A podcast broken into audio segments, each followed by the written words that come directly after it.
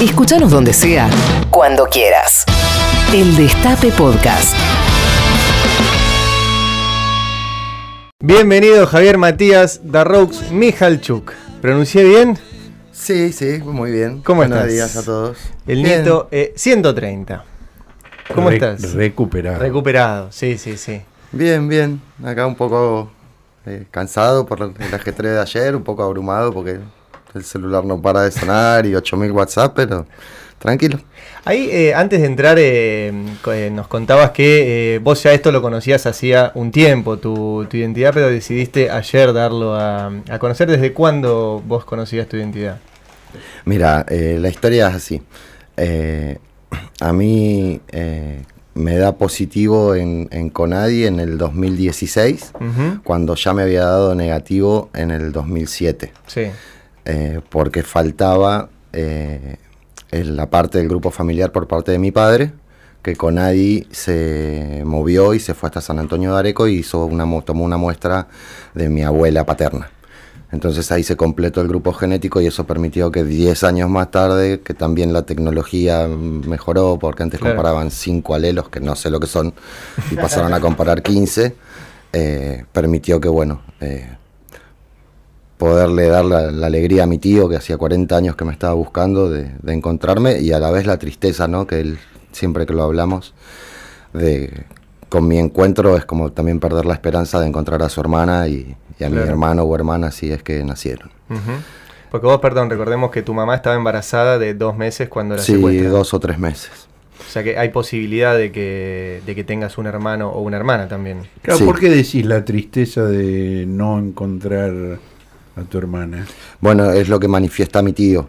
O sea, como que para él, eh, como que siempre guardó la esperanza de que mis padres podrían haber llegado a irse del país y durante 40 años estar esperando que le llegue una carta de que estaban o en Cuba o en Chile o en Ucrania. Y bueno, al concretarse, Es decir que es decir que la acción psicológica de la dictadura calaba hondo, ¿no? Claro. Porque es el tipo de falsedad que difundían desde el gobierno, ¿no? Para negar la existencia de los detenidos desaparecidos. Eh, sí, totalmente. En mi caso en particular, incluso que eh, nos preguntamos por qué no me dejaron con mi familia biológica, con mi abuela o con mi tío. Creemos que viene un poco por ese lado, para generar en la familia esa incertidumbre de que eh, se fueron del país. Y que si en cambio me hubieran dejado a mí, estarían como confirmando eh, la desaparición de ellos. ¿Y vos eh, en qué momento, decís en el 2006, fuiste a hacerte el primer eh, análisis? Dio negativo con la información genética que había ahí. Diez años después dio positivo, pero ¿en qué momento vos dijiste, acá hay algo raro? No, o sea, vos ya sabías que eras adoptado en, la, en tu familia de crianza, pero que empezaste a sospechar que podía ser eh, hijos de eh, desaparecidos. Mira, por un lado, eh, e- eso yo siempre lo, lo remarco, que en, en mi caso, mi familia de crianza nunca me ocultó la verdad de que yo era un hijo adoptivo, Sí. que en muchos otros casos no sucedió de esa manera. Es más, mi padre adoptivo, cuando yo tenía 15, 16 años, más de una vez me ofreció, eh, porque bueno, yo tenía bastantes problemas de relaciones familiares y de conducta en el colegio, porque mi madre adoptiva también fallece cuando yo tengo 5 años. Entonces como que bueno, yo estaba bastante enemistado con la vida. Y, y bueno, él me ofreció si yo no quería buscar mis orígenes, eh, porque pensaba que era algo que me podía sanar de alguna manera o yo no estar mejor, que a mí en la adolescencia honestamente no, no me interesaba para nada. ¿Pero te adelantó que podía tener algo que ver con la No, dictadura? yo o creo que no simplemente? sabía nada. Ah, que no sabía. Sí, yo creo que, que no, no sabían nada. ¿Cómo llegaron a vos? Ellos. Tus Eh, padres de crianza. Eh, y bueno, eh, mi madre biológica, la última vez que la ven mi tío y mi abuela es cuando la llevan a una esquina ahí cerca de la ESMA, a pedido de mi padre que ya estaba eh, guardado o, o secuestrado hace tres semanas más o menos. No, no queda bien claro si fue por una carta o por un llamado telefónico que le dice, anda a esa esquina con Javier Matías, que te van a pasar a buscar unos compañeros y nosotros nos vamos a ir del país. Ahí lo llevan mi tío y mi abuela. Mi abuela tiene la lucidez de preguntarle, ¿vos los conocés a estos hombres? Sí, son, son amigos de Juan, compañeros de Juan. Y, y bueno, se sube a una Chevy azul o celeste y esa es la última vez que nos ven. Eso fue el 26 de diciembre de 1977. El 27 de diciembre de 1977 declara una mujer que me encontró a mí en la calle y me entregan una comisaría de Núñez. De ahí voy al hospital de niños, a la casa cuna, y el 28 de diciembre ya me dan en guarda a, mi familia adoptiva y al año la, adopción ya se hace plena. O sea, esa es la historia oficial, digamos. ¿Vos pudiste reconstruir si eso es efectivamente cierto o las abuelas pudieron... Eh, y eso es hasta ahora lo que sé. O sea, no, no podemos estar seguros si la mujer que me lleva a la comisaría realmente me encuentra en la calle o si era, cómplice de, los secuestradores y le dijeron, bueno... Claro, ese es el único punto que no está 100% seguro, pero que te llevaron a la casa cuna y que allí fuiste entregado en guardia a tu familia adoptiva, eso no está en discusión. No, para nada, incluso hay una adopción legal. ¿Y, ¿Y de tus viejos qué sabes? ¿Qué hacían? ¿Cómo eran? ¿Pudiste eh, reconstruir eso? Muy poco, realmente muy poco, porque eh, todos los familiares con los que he podido hablar eran entre 10 y 15 años menores que ellos. Entonces no pude dar con ningún par, ni ningún compañero de trabajo, ni de ¿Ellos qué edad tenían cuando los secuestraron? Y mi mamá tenía más o menos 25 años y mi papá era 10 años más 9 o 10 años más grande, o sea que 34, 35. Y y no, muy, es muy poco. O sea, yo sé que mi mamá estaba estudiando ciencias económicas en ese momento, o contador público en la Universidad de Morón, que ahí se conocieron con mi papá que era administrativo. Y, y por, el momento poco más. O sea, justamente se relaciona con la pregunta que me hacías antes. Eh, la ausencia de datos de, de quiénes fueron, de si tenían alguna militancia, de, de por qué sucede lo que sucede es lo que me lleva a mí hace unos 20 días más o menos a enviarle un audio a un, abogado de ahí de abuelas, que es el que me está asesorando, el que me está ayudando con la causa.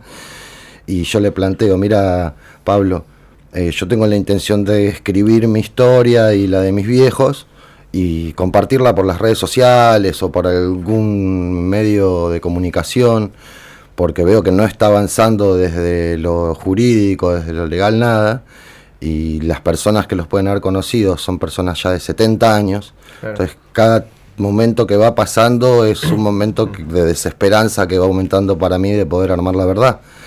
Eh, ¿Vos qué me sugerís que haga? Porque, eh, no sé, a veces uno necesita asesoramiento de gente que es más sabia que uno para estas cosas. Mm. Y me dijo, bueno, déjame que lo voy a hablar con, ahora la semana que viene hay una asamblea de abuelas hablaron de, este tema que ya lo habíamos hablado hace dos años con Estela. Eh, y bueno, como que dimos casi tres años de tiempo para que a través de eh, la justicia, la ley, se pudiera ir resolviendo, esclareciendo, avanzando, y bueno, no avanzó nada.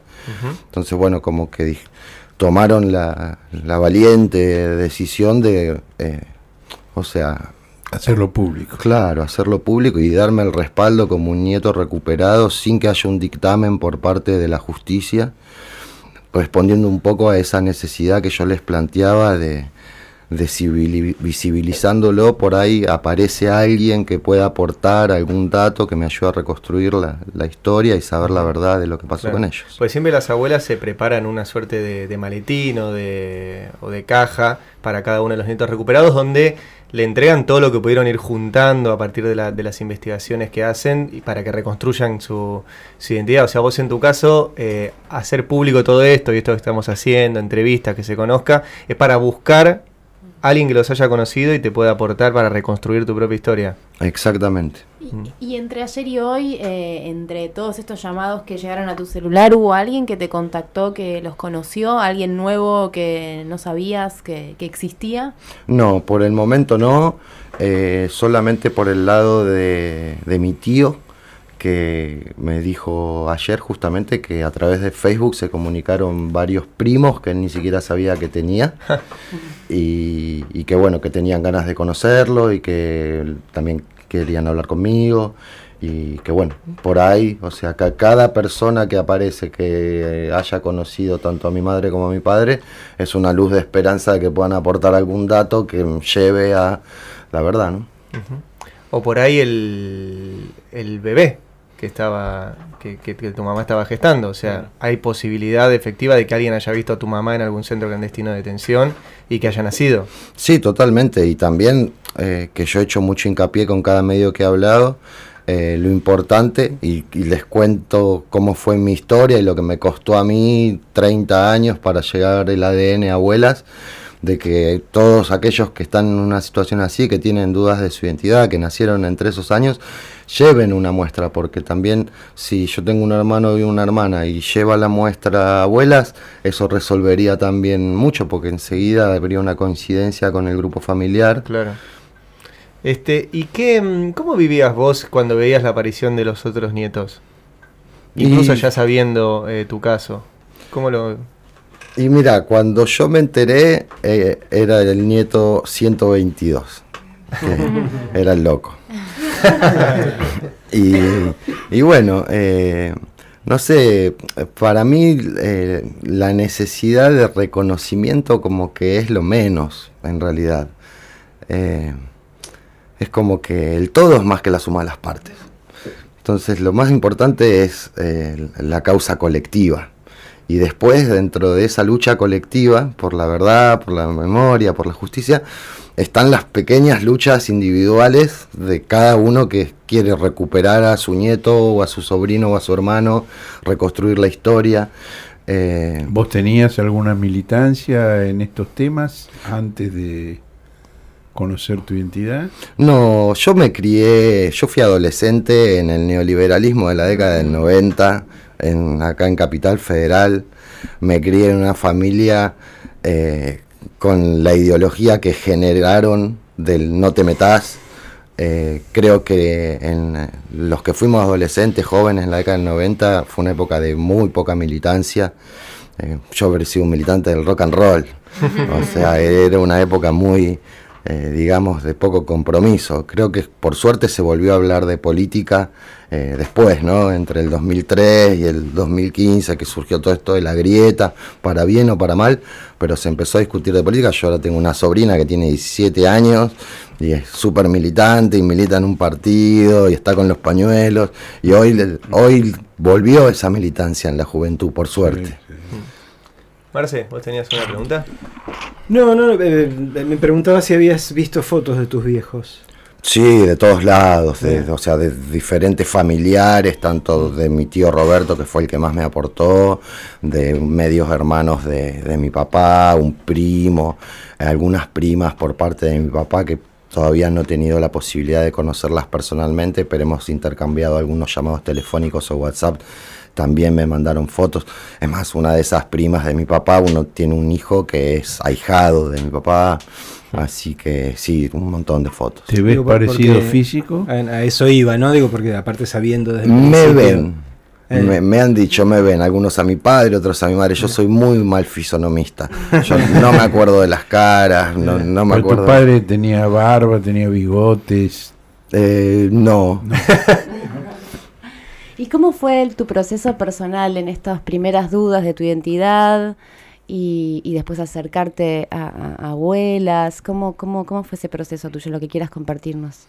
Y fue muy diferente a la mayoría de los casos. Es más, el día que a mí me informan que encontraron a mi familia biológica, se sorprendieron de eh, la entereza con lo que me lo tomaba, porque generalmente es como algo que te quiebra emocionalmente. Pero yo, desde la adolescencia, desde que uno empieza a ser de uno, en base a lo que el mundo hizo con uno, ¿no? Como dice Sartre, eh, yo eh, tenía una certeza interior de que mis padres eh, eran desaparecidos. Y en una postura, no sé, egoísta o de un bloqueo emocional para preservarme, me decía a mí mismo, bueno, a mí no me cambia nada saberlo o no saberlo. Para mí, o sea, yo ya me di a mí mismo la respuesta de que lo más probable es que hayan sido desaparecidos. Suficiente. Me llevó llegar a los 30 años de edad la insistencia de mi compañera de vida Vanina, de dos amigos, Juan Pablo y Horacio, que eh, mi amigo Horacio busca un hermano también que, que fue desaparecido, está desaparecido hasta el momento, que esperemos que en algún momento lo pueda encontrar. Eh, la gran campaña de difusión que hizo abuela, vos te subías al colectivo, ibas a la cancha, ibas a un recital y estaban los, los folletos que decían si naciste entre el 76 y el 83, acércate. a-". Y bueno, fueron todos factores que fueron sumando a que yo saliera de esa postura egoísta y pensara que del otro lado podía haber alguien buscándome hace 40 años y si no lo hacía por mí, tenía que hacerlo por el otro. Y desde ese lugar tan, tan particular, desde esa historia tan particular que te permitió procesarlo de una forma distinta y, que, que la mayoría de, de- de los nietos que se enteran, digamos, y, y tienen que lidiar con todo junto. Me imagino que muchas veces te imaginaste el día después. Eh, llegó ese día después. ¿Cómo lo estás viviendo? Mira, eh, lo estoy viviendo como te comentaba hace un rato, eh, con eh, mucha eh, alegría por poder ser parte de una causa que va más allá de lo individual. O sea, de poder sumar mi granito de arena a que la memoria esté presente, de que hoy se esté hablando de, de todas las abuelas, de todos los nietos que faltan recuperar. Por mi parte individual, eh, ahora es como que empieza una vigilia, porque lo que espero desde ahora es a ver si aparecen datos Claro. o personas que aporten datos para poder reconstruir, eh, yo digo que es como una metáfora, que es un rompecabezas, que quiero intentar armar la verdad de lo que pasó con mis padres, con mi hermano, conmigo, y es un rompecabezas al que sé que siempre le van a faltar piezas, pero tratar de ir armando lo más que se pueda. Por lo pronto, gente que haya estado en la Universidad de Morón en la década del 70. ¿Sí? Por lo Entre el pronto. 73 y 76, más o menos. Si transitaste por la Universidad de Morón, tenés posibilidad de haber conocido em, a tus viejos. ¿Y vos qué haces? ¿Qué es de tu vida? Mira, yo me fui de Capital Federal en el 99 a Córdoba Capital. Eh, porque yo en ese momento tenía 20, 21 años y me imaginé mi vida a los 30 años, y perdonando la expresión, me imaginé que a los 30 años si seguía llevando esa vida iba a ser un boludo de 30 años. Porque todos los bondis me dejaban bien, porque me gustaba el rock, porque me gustaba ir a la cancha. Así hincha que bueno, de. Perdón. de San Lorenzo. Ah, muy bien. Acá tenemos a nuestro productor, el Chapu Laposki, hincha fanático. Sí, bueno, en eso vos fíjate que vos podés cambiar tu identidad de género, podés recuperar tu identidad, eh, pero el club del que sos hincha, No. Lo decía No Franchella, sabe. ¿verdad? Es la moraleja de Franchella del secreto de tus ojos. yo me enteré que mi padre biológico era hincha de River. Y Y, no no, por eso me voy a hacer hincha de River. Está muy bien. Bueno, entonces te fuiste a vivir a Córdoba para. em, Claro, decidí terminar el secundario, que me faltaban unas materias, y, y tenía ganas de estudiar astronomía. Ajá. Y era La Plata o Córdoba. Y irme de acá a La Plata, aunque es una ciudad hermosa y una ciudad universitaria como Córdoba, eh, me gustaba la idea también de en algún momento poder llegar a vivir a las sierras. Así que elegí Córdoba. Bien. Viví siete años en ¿Estudiaste Córdoba. astronomía? Estudié un año sin avanzar demasiado porque como que con 20, 21 años eh, el álgebra y el análisis matemático eh, no, no, no tenía la, la perseverancia para ponerme tanto con los números. Si bien me gustan las exactas, que- pero eh, de ahí pasé a la Facultad de Filosofía, donde conocí a mi compañera de vida, con quien estamos juntos hasta el día de hoy. Eso fue en el 2001. No, en el 2000. Y bueno, y hice un año de filosofía y ella decidió dejar y se fue a estudiar por recomendación de una amiga de la familia turismo. Y yo la acompañé ese primer año que estudiaba es una carrera de un terciario de guía y técnico en turismo. Y, y yo vi que era fácil como un secundario y que podía ser una herramienta, un medio, para irme a vivir a las sierras, que era un fin que yo Que Era el perseguía. proyecto original, bien. Entonces tomé la decisión de también estudiar turismo. Terminé la carrera como guía y técnico de turismo y a raíz de la tesis y eh, algunos trabajos que me tocó hacer en Sierras Chicas y Uritorco, fue que me permitió conseguir trabajo en, el- en un parque natural que hay ahí en Capilla del Monte. Y, ¿Y hoy y vivís ahí, en y- Capilla y del Monte? vivo ahí desde el 2006. ¿Tenés eh, hijos? No, como, mira, eh, hablando con los compañeros, a la mayoría de, de los hijos y de los nietos nos cuesta. Mm.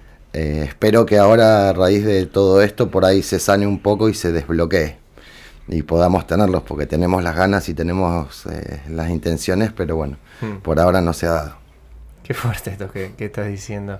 Este, justo lo medio que lo hablábamos antes de, de que llegaras, ¿no? Esta, esta cosa que para el resto de nosotros es normal saber de dónde venimos. Es, miramos a nuestros hijos, yo tengo dos hijas y saben ellas de dónde, de dónde vienen, lo fuerte que debe ser para, para ustedes, pero hay muchos igual nietos recuperados que, que han tenido eh, familia, digo, Vicky Montenegro, eh, Horacio Pietragala, eh, Cabandier. Cabandier, eh, Vicky Donda, Vicky Donda hace poquito. Este, me imagino que debe haber sido un proceso muy duro eh, y muy difícil.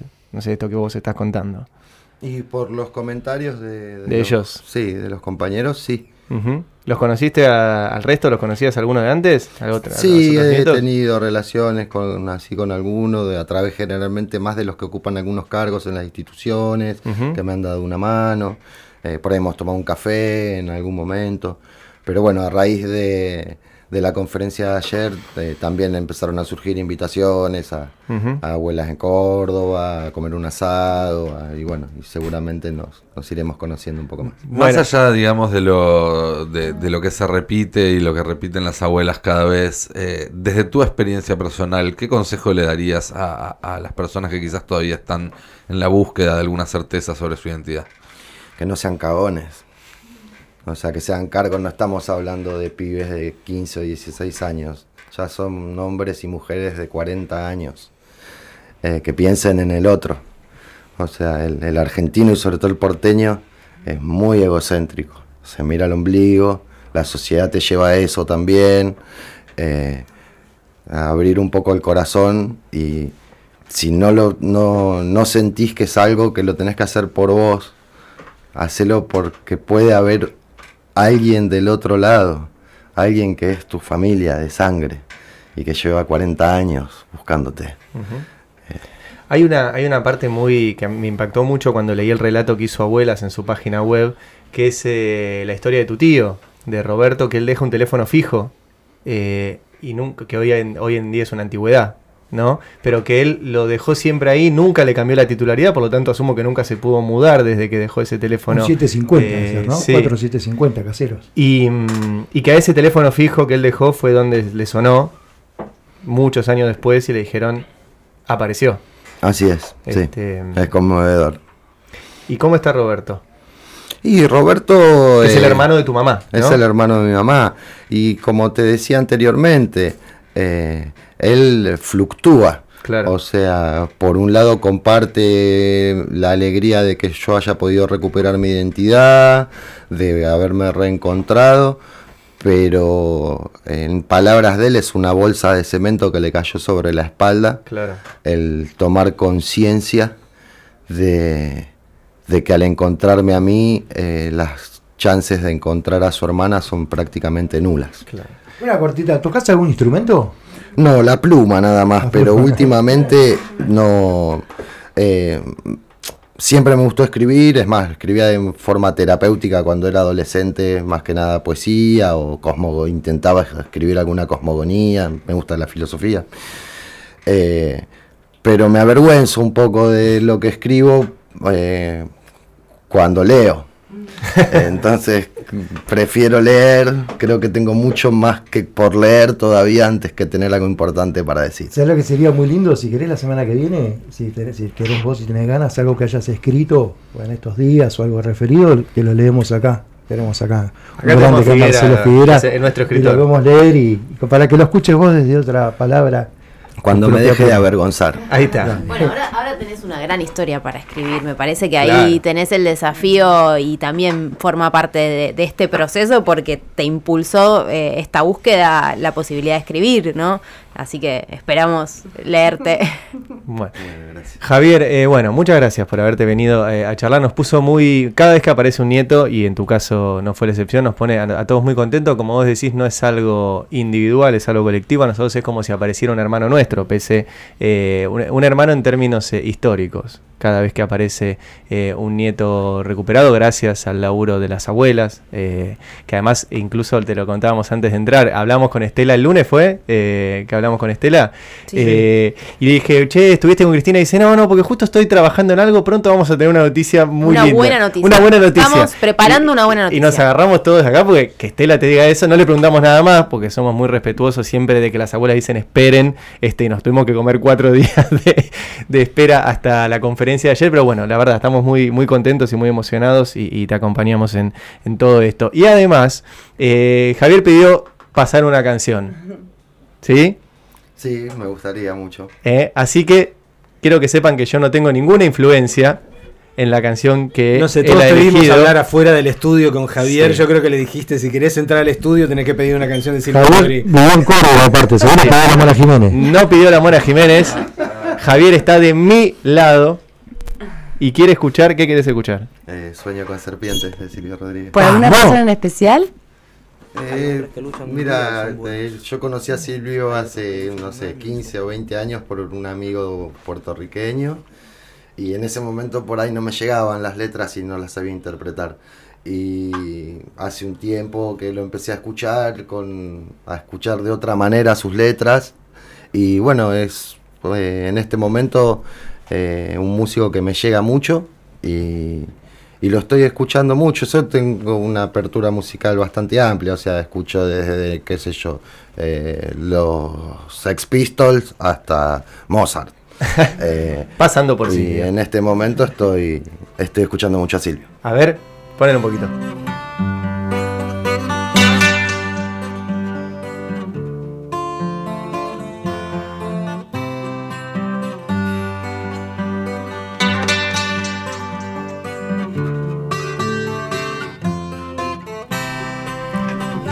Y acá con Silvio Rodríguez, Sueño con Serpientes, le agradecemos mucho a Javier Matías Darroux Mijalchuk, que estuvo con nosotros, nieto 130, nos pone muy contentos de verdad.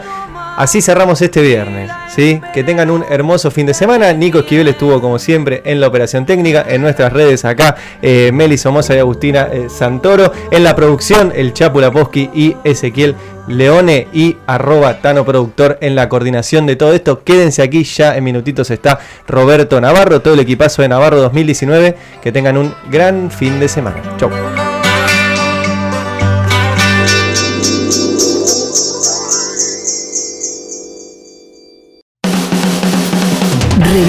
Los mejores momentos de la radio. El Destape Podcast.